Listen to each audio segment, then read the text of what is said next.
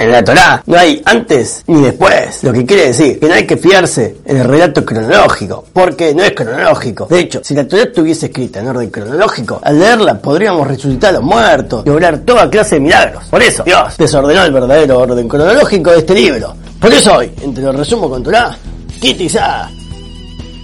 Esta historia es la menos cronológica de todas las menos cronológicas de la Torá. ¿Y por qué? Porque comienza en el futuro y después vuelve al pasado. Oye, oye, despacio, cerebrito. La historia casi que termina volviendo un tiempo atrás en la historia, cuando Dios subió a la montaña del Sinai por 40 días para que sean escritos los 10 mandamientos en las dos más famosas y más milagrosas tablets de la ley, que eran hechas de zafiro, que era un material bastante duro, pero que a su vez podía enrollarse como un pergamino, o sea que también era bastante flexible. ¿Tienes idea de lo loco que se oye eso? El pueblo había hecho sus cálculos y concluyó que para esta altura Moisés debería haber vuelto, y como se la pasaba sin comer y sin beber por 40 días y 40 noches, sospecharon que Moisés ya había muerto. Uy, no lo puedo creer. Además, el Satán los confundió, mostrándoles la figura de un ataúd suspendida en el aire, lo que les hacía creer que era la de Moisés. Aunque muchos tenían sus dudas si esto no era la hora de una ilusión óptica, declararon finalmente que Moisés había muerto. Que la fuerza te acompañe, Moisés. Se ha ido, pero hay que admirar su espíritu. Entonces propusieron crear un nuevo oráculo y guía espiritual que lo reemplace. Primero, para lograrlo fueron a pedirse a los 70 ancianos y como estos se negaron, los mataron. La fuerza los acompañe, 70 ancianos. Después fueron a pedírselo al hijo de Miriam, la hermana de Moisés, que se llamaba Hur. Y como se negó, también la mataron. Que la fuerza te acompañe, Hur. Así que después fueron a Aarón y lo amenazaron con matarlo si no accedía a su petición. Pero, pero, pero. No contaban con mi astucia. Como Aarón no era ningún gil, dijo, bueno, si me niego, me mata. Si no me niego, igualmente van a ser idolatrías el mismo día. Entonces pensó, quizás lo mejor es aceptar, pero hacerme el lerdo y que todo tarde mucho más de lo que ellos esperaban. Entonces así quizás parezca Moisés, entonces ya no habría necesidad de orar ídolo y todo eso. Sí, voy a hacer eso. ¡Estúpido como un zorro! Pero bueno, entonces Aarón les pidió Quitad los zarcillos de oro que están en las orejas de vuestras mujeres, de vuestros hijos, de vuestras hijas traédmelos. Pero como las mujeres se negaron a entregar su oro para hacer idolatría, porque eran bastante fieles a su Dios, fueron recompensadas con la única festividad exclusivamente feminista de todo el judaísmo, que es el Rosh Hodesh, el inicio de cada mes. Porque las mujeres en esa fiesta no están obligadas ni a cocinar, ni planchar, lavar la ropa y servir la comida y todo eso. ¡Eso es agresión! ¡Eso es agresión! Así que bueno, como las mujeres no accedieron al plan, los hombres tuvieron que sacarse sus propios aritos de oro y dientes de oro. Porque claro, en esa época no es como ahora. Los hombres ahí sí vestían con adornos femeninos, pero seguían siendo bastante heterosexuales y, y masculinos. Otra vez la No, discriminación. no, no, no, favor. no, no hago discriminación. Así que entregaron su oro a Aarón.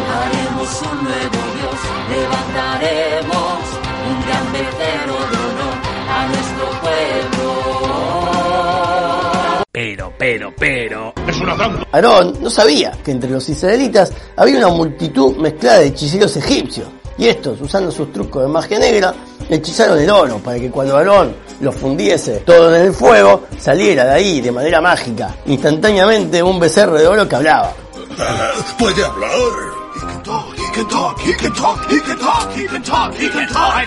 Y aunque Aarón vio que el Satán era el que hablaba desde fuego, no podía ya convencerlos con palabras, porque lo que el ojo ve, las palabras no te pueden convencer. El mejor truco que inventó el diablo fue convencer al mundo de que no existía. Y los israelitas estaban re contentos, imagínate, tenían un becerro de oro que encima hablaba. Y empezaron a cantar sus himnos y a ofrendarle sacrificio, a adorarlo como a todos los ídolos que se adoran. Haremos fiesta en él, le serviremos con vino y cantos de honor, le adoraremos. ¿Por qué nos dejaste, Moisés? Ya nada se puede hacer. Has bailado con el diablo por las noches. Y así ocurrió la fiesta más impresionante de idolatría que jamás había visto en el seno israelita. E incurrieron en tres tipos de perversión. Y ellos saben. Uno, la idolatría, por el hecho de idolatrar una estatua como si fuese divina. Dos, inmoralidad. Aquí finaliza el horario de protección al menor. Esto se va a poner feo. 3. Derramamiento de sangre. Que en verdad el derramamiento de sangre fue antes de crear el becerro, cuando mataron a los 70 ancianos y al hijo de Miriam Hur. Y ahora me pregunto, ¿Cómo es que todos estos tipos, después de haber presenciado la revelación de Dios en Egipto con las diez plagas, la apertura del mar, la caída del maná, la derrota contra Malek y las tremendas maravillas del monte Sinai, ahora se les ocurría enfiestarse sobremanera con un ídolo de oro al cual llamaban Dios? Ahí sí te agarró. Va, pero en verdad no lo llamaban Dios, porque el becerro no era el reemplazo de Dios, era el reemplazo de Moisés. ¿Y por qué? Lo que querían era un oráculo, un guía espiritual que los conduciera como lo hacía Moisés, al que daban por muerto. Y ellos, como hijos desamparados, sin su padre y maestro rebe, rey Moisés, querían crear un rebe que no los abandone, que pudiese estar siempre con ellos y obrar a los milagros como hacía su Moisés. Entonces la culpa no era de ellos, era de Moisés, por haberse demorado, como el Magías. Todo indica que ya estás llegando, pero vos, Magías, te estás demorando y esa es la señal que vos sos de Jabad. Te queremos acá, te queremos acá.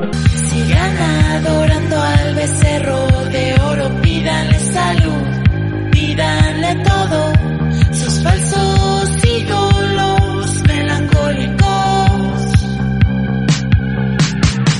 Y en verdad, mientras sucedía todo esto, Dios le estaba hablando a Moisés y le dijo, descendé de tu nivel espiritual en el que está. Y también descendé literalmente de la montaña, para ir abajo a ver lo que estaban haciendo su querísimo pueblo. Ah, sí, ahora resulta que es mi pueblo. Y Moisés estaba recaliente, imagínate, venía de pasar una estadía de retiro espiritual en el monte Sinai, aprendiendo todos los secretos cabalísticos de Dios. Y ahora tenía que bajar a hacerse cargo de un acto sumamente vulgar. Pero cuando estaba bajando, vio a los cinco ángeles de destrucción amenazando de muerte al pueblo de Israel. Y allí se enfrentaban en batalla. Moisés invocó a los tres patriarcas y en mérito de ellos, tres ángeles fueron aniquilados. Después quedaban dos. Uno lo mataría Dios mismo. Y el otro Moisés lo enterró en una cueva subterránea del territorio de Gad. Y allí cuando Moisés falleció de en serio, fue enterrado frente a ese lugar para proteger a Israel de no ser devorado por la energía oscura de ese ángel destructor. Ya que al ver la tumba de Moisés, el ángel se asustaba. Después de destruir a todos los ángeles destructores, Moisés descendió con las tablas y vio al pueblo enfiestándose. Bueno, parece que terminó la fiesta. Como las letras que estaban escritas en las tablas eran divinas, al ver eso salieron volando. Literalmente. Porque las tablas pesaban 305 kilos y mientras estaban vivas se podían cargar como una persona viva carga con su propio peso. Pero cuando las letras divinas se fueron, es como si las tablas estuviesen muertas y pesaban mucho más, así como pesa más un cadáver que no tiene vida. Así que Moisés, al sentir ese peso terrible, las arrojó y se partieron. ¡Uy, qué mal! Como las tablas atestiguaban sobre el acto de inmoralidad que estaban cometiendo, al romper ese contrato ya no había acusación. ¡Qué bien! Y entonces agarró las tablas rotas y las molió hasta convertirlas en polvo. Las mezcló con agua de océano y se las dio de beber a todos. ¡Qué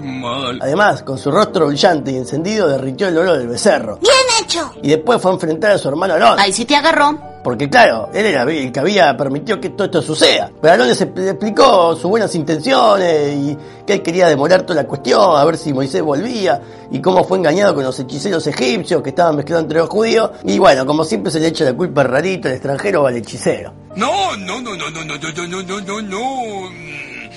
Bueno, sí. Y después de todo esto, como los levitas no habían cometido pecado alguno, a ellos se les encomendó la tarea de armar la guerra más ultraviolenta entre los levitas y el resto del pueblo pecador. De pelos, viejo. Dios no se anda con cuentos. Y ahí murieron un montón. Y como murieron un montón, la para allá comienza en el futuro. Como no respeta el orden cronológico, ya había hablado del tema de contarlos a todos, hacer una, una donación, una media moneda, como para que al contar cuántas medias monedas habían sido donadas, allí se podría determinar cuántos individuos eran los que seguían vivos, después de esta guerra civil por el becerro de oro. Después, la Torah vuelve al pasado. Oye, oye, despacio, cerebrito. Cuando Moisés sube 40 días y 40 noches a la montaña del Sinai para pedir perdón por lo del becerro de oro. Y que si Dios no perdonaba al pueblo e insistía en matarlo igualmente, Moisés lo amenazó de que entonces lo borre de su libro. Entonces ya no iba a haber más libro de Torah ni libro de Moisés. Y todo se arruinaba. ¡No, Dios mío! ¡La asociación se va a desintegrar! Así que poniéndolo contra la espada y la pared a Dios, como si fuera posible hacer así, Dios lo tuvo que perdonar. No, no, la asociación no se va a desintegrar. Pero también lo borró a Moisés del libro. No de todo, pero sí de una para allá.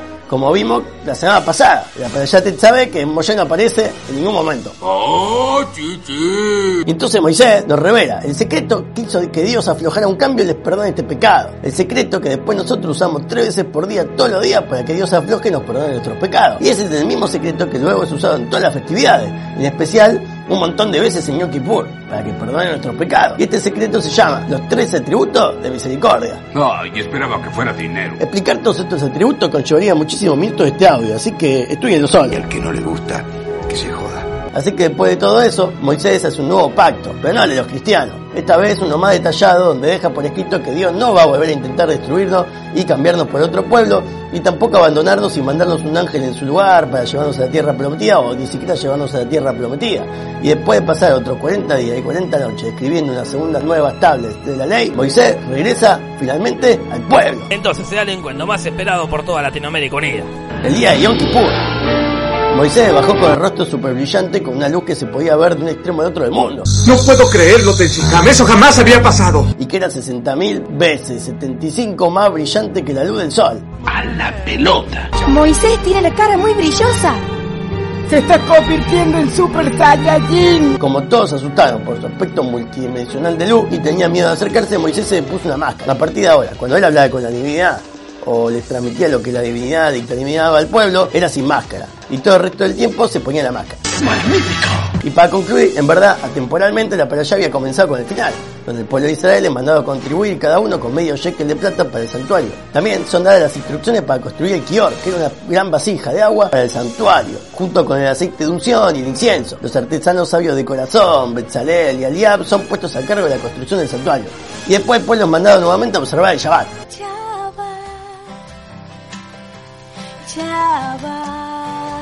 Hasta la próxima se despide He-Man deseándoles buena suerte y buena salud. Vuelvo en una semana. Adiós.